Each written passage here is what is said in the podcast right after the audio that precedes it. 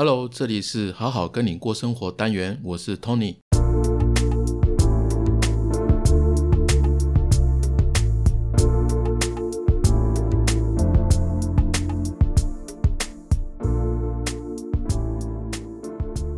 嗨，大家最近好吗？本集的文字版会放在好好听你说的官网，里面有所有 Podcast 的内容，还有职场生涯及自我探索的相关使用文章，还有推荐书籍。欢迎大家一起用听笔记的方式学习心理学，成为更好的自己。在 Google 搜寻“好好听你说”，就可以找到我们的官网喽。最近啊，无意间看到一个摄影师的作品，他在国际机场拍家人、朋友、情侣，还有。夫妻他们在接机或者是要分离时的一些很亲密的画面，有的人是依依不舍，有的是很开心再度见到熟悉的人。那因为他都拍黑白的，那黑白相片呢，可以让照片中的人他们的眼神啊、一些细纹、面部表情、动作呢，比较能彰显出来哦。还有黑白色调呢，也比彩色呢，还能让空间的形状线条。更分明的呈现出来，所以观赏者在看他照片的里面的人哦，感觉到他们的情绪感受啊，是比日常的情感会显得更加的浓烈的。那这个摄影师呢，他接受访问说，他喜欢去机场拍陌生人，因为机场是一个人跟人经常拥抱亲吻的一个场合哦。那同时呢，也是感受到爱的一个地方。那因为他的照片都是抓拍啊，所以照片呢都是在。被拍的人他没有发现的情况下拍的，那他觉得这样的镜头下的人啊是非常真性情的展露对彼此的情感的。那这些瞬间呢，对传达人际关系中的情感啊是很好的，应该是说最好的一个表达方式哦。那为什么今天要提到这个呢？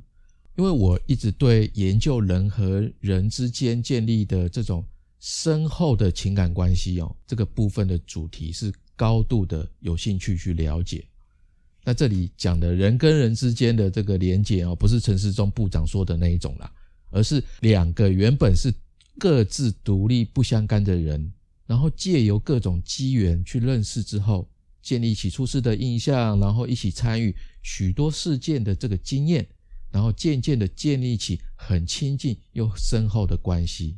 那它通常会发生在伴侣啊、亲密好友、亲子之间会产生发展，那形成了比一般人更亲近的这个人际关系哦。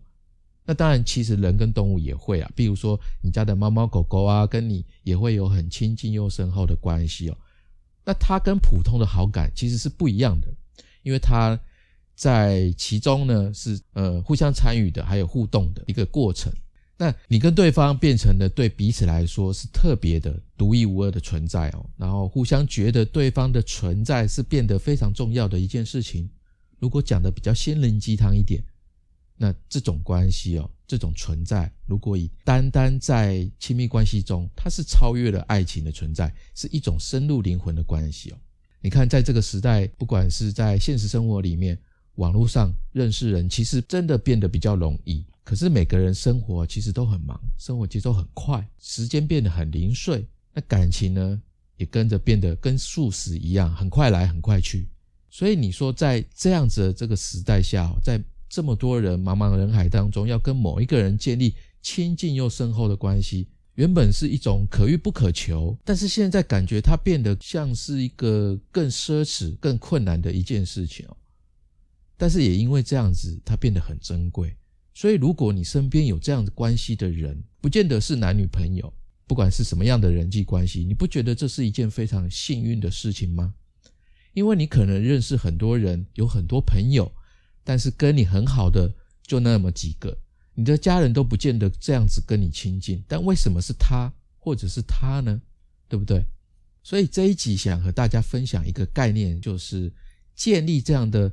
深厚又亲近的人际关系啊，它的过程，它的过程叫做情感链接的发展。情感链接这四个字，它到底怎么来的？还有它怎么样去影响我们的生活？今天我们想要聚焦在这个主题上面。这个情感的链接啊，它白话一点，就是你与对方的情绪与感受是连接在一起的。你能理解对方的情绪以及背后的感受。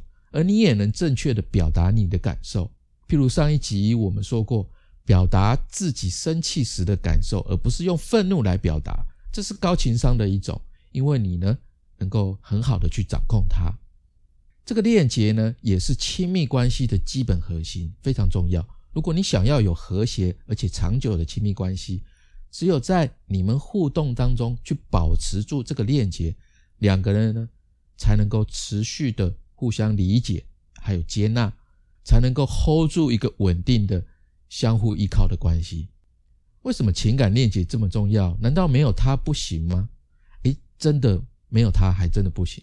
我举个例子哦，情侣在吵架的时候，有时候会听到一方说“你都不懂我”，然后另外一个人听到这样的话，其实他会很挫折。那只是他可能用不同的情绪去表达这个挫折，因为有的人他还是没有办法做到表达感受，而是用情绪去表达。那当然，如果他其实又很努力了，他很努力想要维持这段关系。那当听到对方说“你都不懂我的时候”，他心里可能会这样子想，他会觉得我都这样子了，你到底还要我怎么样？我真的好难啊！那不如分开好了。那这样子的话，感情就很容易破裂。所以你都不懂我，懂我的这个“懂”这个字啊，我觉得除了靠相处的经验之外，很多时候只能靠着对彼此之间的情感，也就是情绪和感受来了解。人与人相处之间啊，情绪本来就是一个非常重要的一环。我记得我们之前也分享过，人类呢是有六种基本情绪的：喜怒哀乐、害怕及厌恶，对不对？我们天生呢就有情绪的这个需求，所以在人际关系或者是亲密关系当中，情绪是非常重要的一件事情，我们不能少它，少掉它。所以我们要正确理解人的情绪哦，我们就不会害怕冲突而封闭自己，不愿沟通。当我们在表达自己的情绪的时候，其实是在释放一项讯息，那就是愿意打开自己的内心，然后让别人靠近。那当我们也去理解别人的情绪的时候，其实也是展开了自己的双手，这样子别人也会愿意靠近自己。那透过这个情绪的链接啊，彼此之间的心的距离啊，就会变得更加的靠近。所以呢，以这个情侣吵架的例子来讲，当有人对你说“你都不懂我的时候啊”，其实不是你真的不懂他，而是在对方释放这样的情绪的时候，我们没有确切的接受到，并且给予该有的回应。我们跟对方的这个情感链接啊，这个链子掉链了，没有对上。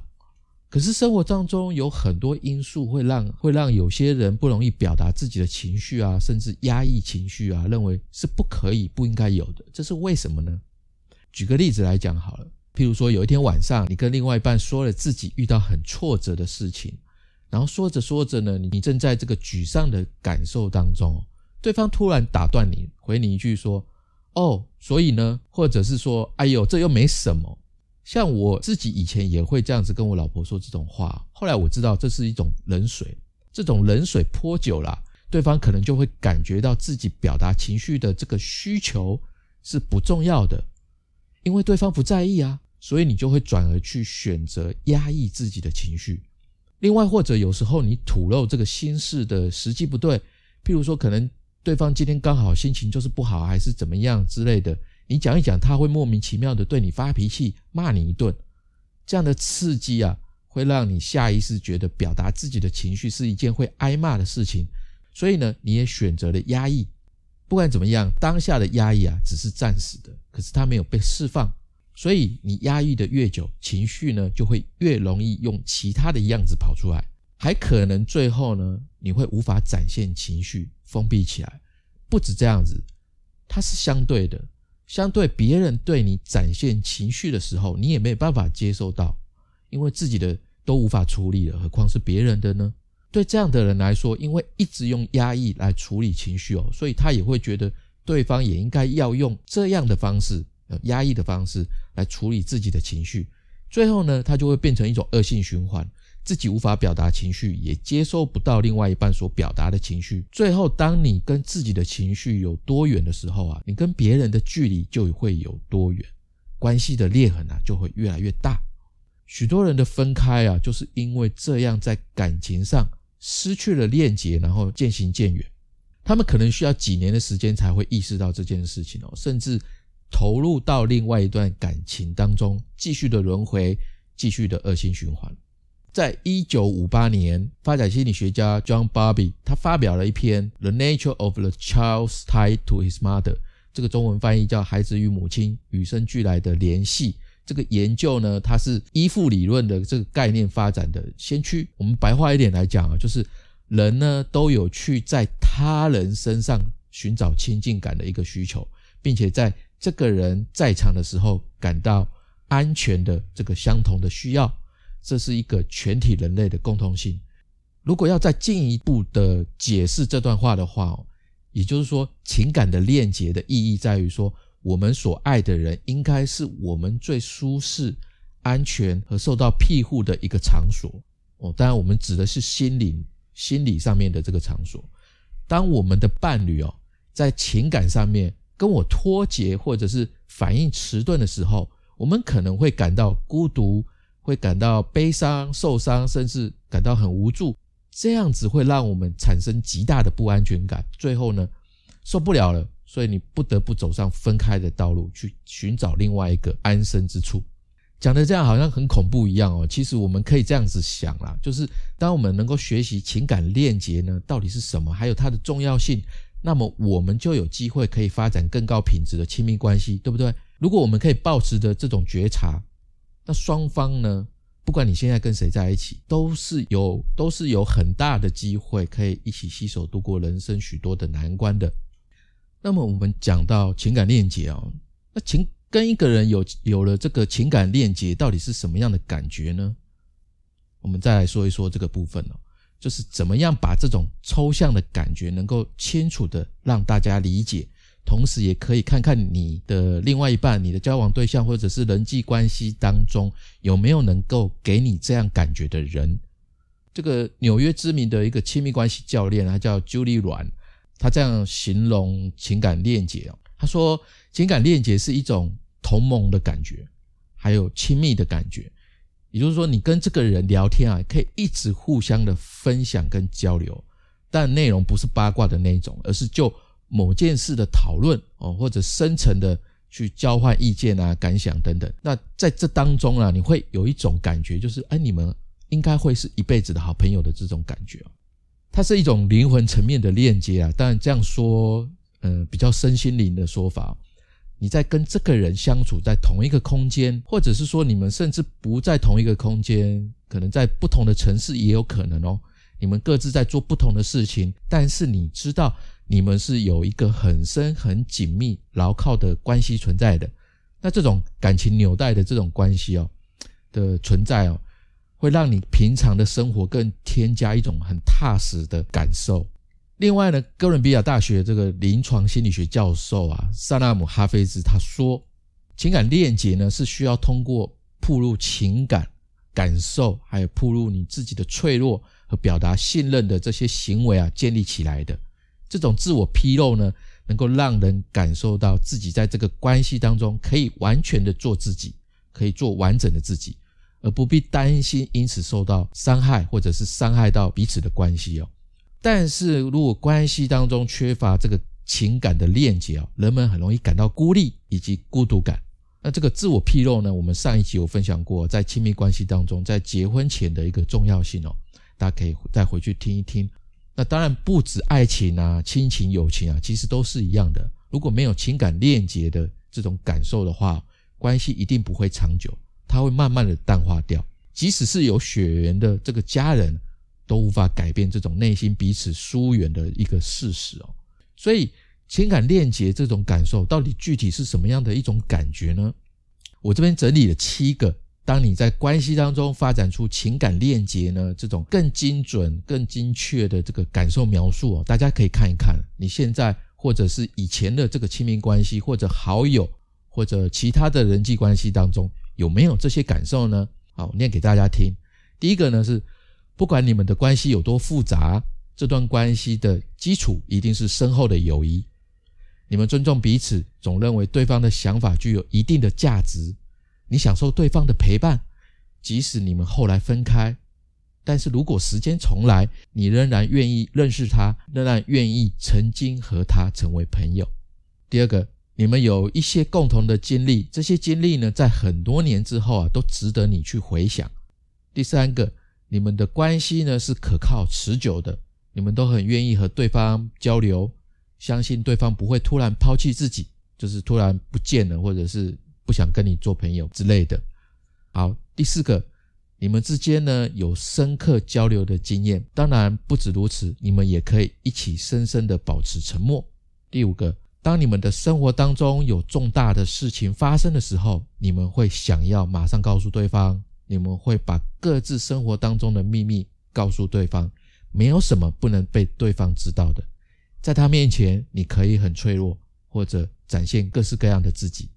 第六个，你能够预知彼此的行动和反应，因为你足够了解对方，你对于对方是什么样的人有清晰的确信，知道他是乐观。还是悲观，他有好的特质，或者是他的缺点，因为你们深深认识彼此。最后一个，第七个，以亲密关系来说，即使激情消退了，你们在一起还是会感到快乐，享受彼此的陪伴。以上这七个呢，听起来感觉都很棒诶，感觉是一个高品质、高情绪价值的关系。你会不会期待有这样子的情感链接呢？或者你有没有马上联想到谁的名字呢？我觉得，如果你有这样子的名字浮现在你的脑海当中，你可以分享你今天听到的这一集。这样的话，应该会更加深你们之间的情谊哦。好，前面有讲到高品质、高情绪价值的关系哦。说到情绪价值呢，就不得不介绍一下情绪聚焦治疗法 （Emotion Focus Therapy） 这个 EFT，简称 EFT 的创始人之一哦，苏江神博士。他曾经归纳出呢，作为一个成年人所需要的情绪价值啊，用比较口语的方式，会是以下这三个。第一个呢是，当我需要的时候，我能够从你身上得到关注吗？我能够跟你索取关注吗？你会不会为了我挪出时间跟精力？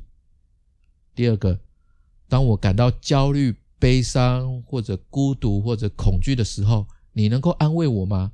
你会不会为了安慰我而付出努力呢？第三个，哪天当我们分开的时候，你也会一直关心我的状态吗？你的关心和在意是不是可以持续跟可靠的？以上这三个啊，其实每个人都需要能够满足这些要求的人，跟有这三个的人相处在一起哦，你会体验到一种很轻松、很舒适、很愉悦、很积极的这种情绪跟感受。为什么呢？因为你被对方关心、鼓励，还有信任。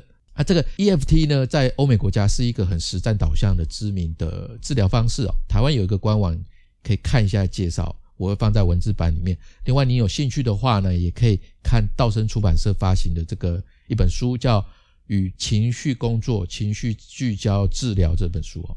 我们文字版也会放介绍这本书的新书讲座的 YouTube 影片，会放在文字版，通通放在文字版，大家可以有兴趣的就去看。好，那么情感链接。我们知道了有什么样的感觉之后，那这个到它到底怎么样发生的呢？对不对？我们讲了情情感链接是什么，还有它的重要性，以及它是什么样的感觉。接下来我们要看看啊，它到底啊是两个人之间产生了什么化学作用啊？就好像少林足球的降爆一样，有没有感觉到在这个 moment 要爆啦？这种这种感觉？对不起，我学的不像。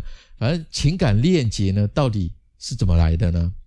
其实它就是发生在哦，当双方知道彼此的了解和认可对方的情绪价值需求，还有相信对方呢会始终如一的关心我们跟支持我们的时候，这个心理学家呢，Justin Grosso 他描述曾经描述这样子哦，他说情感的链接呢，能够给人所必须要的安全感，人和人之间呢，真诚的亲密感就像种子一样。能在具有安全感的这个土壤当中啊发芽成长，最后开花绽放。我觉得这个呃很美妙的一个形容。如果再具体一点说哦，我会这样形容：就像猫咪一样，它喜欢躲在柜子里面，因为暗暗的封闭的空间，它觉得可以安心的休息。好，这种安全感。这样其实呢，说起来哦，情感的链接哦，它的发展开始哦。就是在当人在关系中充分的感到安全的时候，那应该就是就是这个时候会开始产生产生链接。这样说起来哦，安全感跟情感的链接等于说是相互的促进哦，相辅相成的。就好像一开始认识一个人的时候，有的人他会让你有一点拘束、一点防备心哦。这样的话呢，你们建立起的关系会比较表面，比较或者说是比较客套的关系。可是有的人呢，见面呢一见如故，就会让你有安心的感觉。有安心的感觉呢，你们的情感的链接的这个感受啊，就会比较容易发展起来。这样的话呢，当两个人发展如发展成可能像是亲密关系的时候，就算互相了解对方的缺点，知道对方有一些坏习惯，你还是能够对两个人的关系啊保有期待。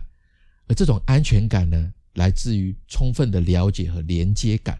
让你们能够很非常的确定呢，确信呢，自己对对方而言是很特殊而且很重要的存在。因此，在这样的安全感当中啊，我们是舒展的，我们是舒适的，很肯定的，很从容的。相反的呢，在缺乏这个情感链接的关系当中啊，我们或许都听过这种话，就是他不会这样对我，我不相信他会偷吃，你不要再说他的坏话了。有的人可能会变成这种自我欺骗的相信，那这样的关系呢是摇摇欲坠的哦，他的情绪感受是一直很紧绷，不容易放松的。那为什么这些人没有安全感的时候会自我欺骗呢？这个部分呢，我们就要来讲一下脑科学啦。这种不安、恐惧感呢，会让大脑当中的杏仁核这个小豆豆啊，它负责情绪警报，它被触发了，我们会有一种被威胁的感觉。那两个人之间的情感链接比较弱，或者是说。你们没有，那就需要大量的自我说服去降低自己的不安全感，因为这是一种自我防卫的机制啊，心理自我防卫机制。但是就算这么做，其实也掩盖不了内心深处的这种不安全感，久而久之就可能会进而生病。可是如果你的关系、你们的情感链接呢是比较深的，当发生了一些误会啊、一些摩擦的时候，你的自我防卫机制也能够告诉自己。这种被威胁感觉啊，其实是不真实的，它是暂时性的，所以不要觉得太严重了，你就放在那里不去理会它就好。你的自我防卫机制会这样子告诉你，这样的话哦，你的感情关系就能够极大的增强你们双方的这个归属感，这样的话是非常有利于身心健康的。好，那讲到这里，可能有人会开始问啊，那我跟喜欢的人、暗恋的人，可不可以刻意的建立这样的情感链接呢？答案是可以，可以刻意的和对方建立情感链接是可以的。当然，这边要分享的不是什么话术啦、技术了，不是那一种。我们还是在讲心理学的部分哦。刻意这件事情不是百分百，但是你可以这么做，它是一个机会，会大大的促进你们两个人之间的关系。不过，大多情感链接的这个发展哦。不是人为所致，而是自然而然的。因为彼此可能有相似的人生经验嘛，或者一起度过了一段很难忘的时间，又或者说在生命发展的相对早期，比如说求学时期，对感情这个部分比较懵懵懂懂的，在这个时期你们相处在一起哦，或者说是人生一些重要的时刻你们在一起，那你们刚好呢能够在沟通上面的频率比较一致哦，自然而然就会有情感上面的连接。其实你不会跟很多人都有这样的连接感，所以这样的关系是非常值得珍惜的。尤其是现代社会，大家都很忙，每个人都没有太多的时间给自己的，何况要给别人。所以，如果如果你遇到了某一个人，你很想跟他建立这种亲近又深厚的关系的人，或者你想跟现在的对象可以发展成更高品质的关系，可以怎么做呢？前面我们有说到，其实每个人哦，对他人。对别人都是有情绪需求的，我们期待别人给我们情绪价值呢。第一个是，当我需要的时候，我能够从你身上得到关注吗？你会为我挪出时间跟精神吗？第二个，当我焦虑、悲伤、孤独、恐惧的时候，你能够安慰我吗？你能够为此付出相对的努力吗？第三个，对方是发自内心的在意我现在的状态，就算我们不在一起了。他也能够真诚的希望我过得好，所以呢，我们可以从两个方面去尝试看看。第一个是真诚的向对方表露自己的脆弱，明确的表达需求，还索取你想要的情绪价值。但是啊，千万不要在人家在忙的时候，或者人家情绪低落的时候，那样你就会变成在撸。所以适时的发出这样的讯号，才是正确的时机。那相对的，我们也要这样去对待对方，这样子给对方你自己想要的情绪价值。所以这是这是互相的。第二个呢，比较算是要培养给予情绪价值的能力。怎么说呢？因为你知道了要这样做，可是不代表。在现实生活上面，你知道怎么去做，所以呢，培养这种共情的能力啊，就很重要，很重要。可是要怎么做呢？这边有一个研究，我觉得蛮有趣的，而且很实际，就日常上生活当中我们可以去做。就是美国，美国呢，爱荷华州的州立大学心理学教授道格拉斯，他发现了一个既简单又有效的一个秘诀，很容易就可以应用在我们的日常生活当中。他在研究当中呢。让两组学生在一栋大楼里面啊走来走去，走来走去啊，当然不是走而已啊，他就是分别呢叫这两组的学生啊用两个不同的态度，什么态度呢？一个是善意的态度，一个是关联性的态度，去测试这两个态度呢如何影响学生，就是走来走去的这些学生。第一个是善意，善意的态度，这个是要求学生呢在观察每一个遇到的人的时候。要在心里面想着哦，我希望这个人能够快乐，我希望他能够开心。除此之外呢，他鼓励所有的学生进一步的向你遇到的这些人去表达善意、微笑或者关心的简短的说话。这一组学生呢，在实验后啊，他们的感觉呢非常一致。什么感觉呢？他们觉得每一次尝试表达善意之后啊，心里都会感到非常的快乐。好，这是善意的态度。第二组呢是关联性的态度，就是这一组的同学呢，同样要观察每一个人，一样是走来走去，但是呢，他没有要跟对方接触，而是在观察对方的时候，想一想自己跟对方之间有没有什么地方是相似的、共通的、有关联性的地方。譬如说，这个人好像会跟我有相同的兴趣，而这个人跟我一样喜欢穿这样子的装扮，等等等。这个呢，其实就是在帮助一个人提高人与人之间的连结敏感度，因为人都爱跟相似的人在一起，所以这组的学生当他这么做的时候，就会拥有比较幸福的感觉。这组的学生他们的感觉也是非常的一致的。所以这个研究呢，发现很有趣的，就是多用善意跟关联性思考的人，他。会容易感受到快乐，心里呢比较有满满的幸福的感受，还有感染力。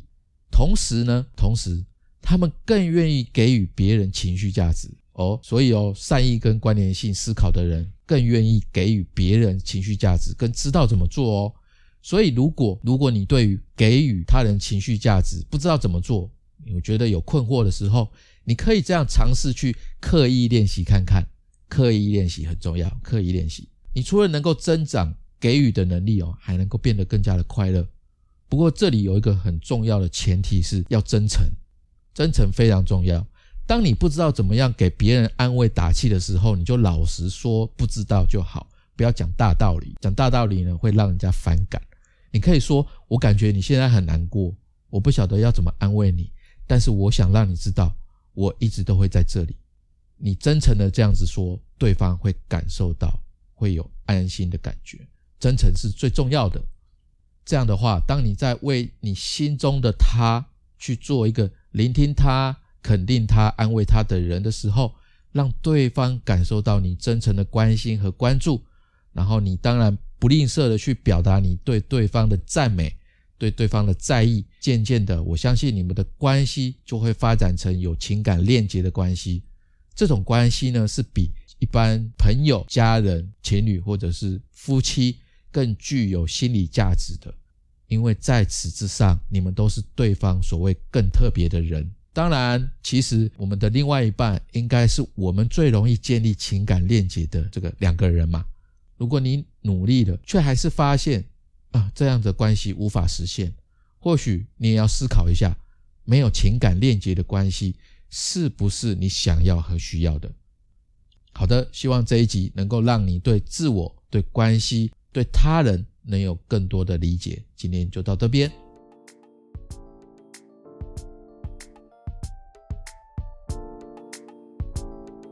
最后来讲一讲为什么我觉得每个人都需要学习心理学，因为我真的觉得它帮助我正确的、科学的、逻辑的来了解自己，并且能够对别人更有同理心。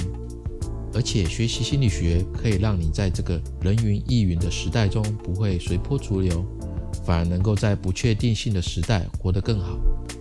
心理学涉及很多个人内心、生活及工作上的层面。它涵盖很广，也很专业。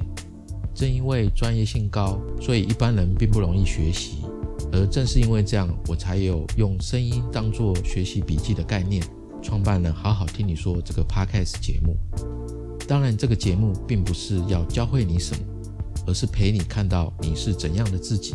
希望大家透过每一集的主题，跟我一起走进心理学的世界，成为更好的自己。如果我能做到，我相信正在听的你，一定也能做到，因为你就是你自己的主宰。希望你会喜欢我们的节目。如果你对今天这集有什么感想及回馈，或者认同我们节目的理念，我会非常欢迎你留下你的评价，因为你的支持是我做节目的动力。同时，我也想跟你说。你可以把任何一集分享给你最在意的人，或者你觉得很需要的朋友。你的一个小小举动，就有机会帮助到你的亲朋好友生活得更好。你现在收听的是《好好听你说》，每周三晚上七点更新。我们下周再见。